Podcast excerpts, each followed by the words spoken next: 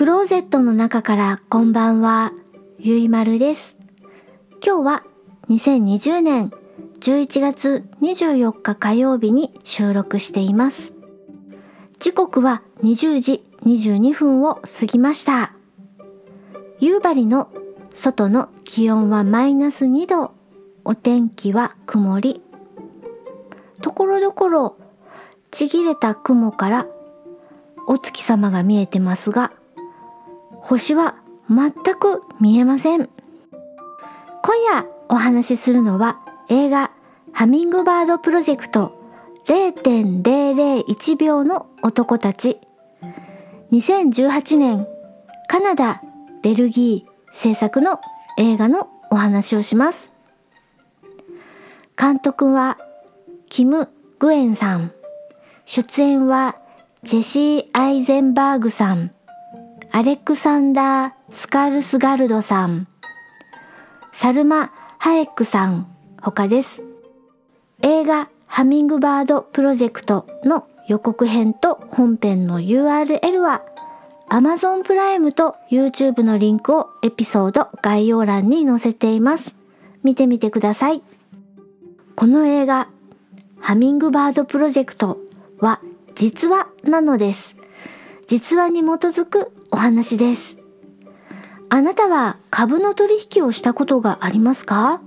ハミングバード、ハチドリが一回羽ばたきをする時間、それは0.001秒なのだとか。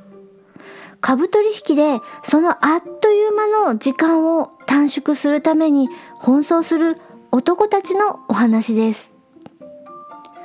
コンピューターで超高速で大量に株の売買をするときに通信にかかる時間0.001秒の差が巨額の損益につながるそうでその株式の高速取引には早い通信が必要なのだとか。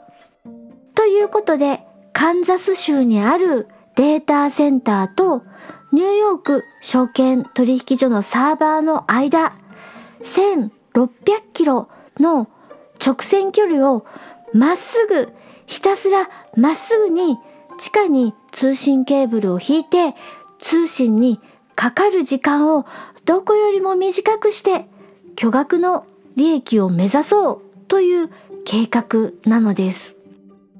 1600キロ私地図で調べました。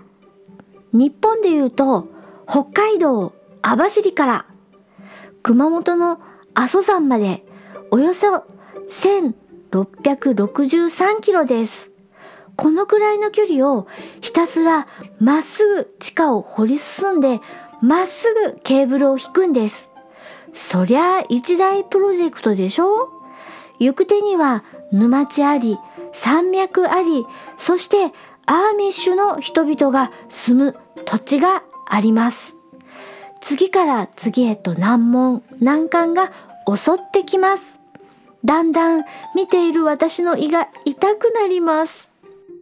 アーミッシュの人々とは伝統的な生活をする人々です。電気を使わず、車も乗らず、農業をして自給自足をする人たちです。かたや超高速取引を目指す男たちとは全く正反対の生活をする人たちです。ケーブルをまっすぐ設置するにはどうしてもアーミッシュの人々の土地を買収しなければならないのです。さて、説得できるのか？ひたすらまっすぐまっすぐ。これ実話だというから驚きです。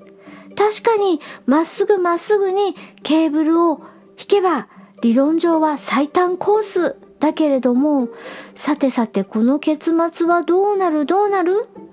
彼らの無謀な計画は成功するのか？それはあなたが映画ハミングバードプロジェクトを見て確かめてください。今夜はうわー胃が痛くなりますよこれ。ハミングバードプロジェクト0.001秒の男たち。のお話をしました。それでは夜のゆいろく聞いていただきありがとうございます。北海道夕張からお話はゆいまるでした。おやすみなさい。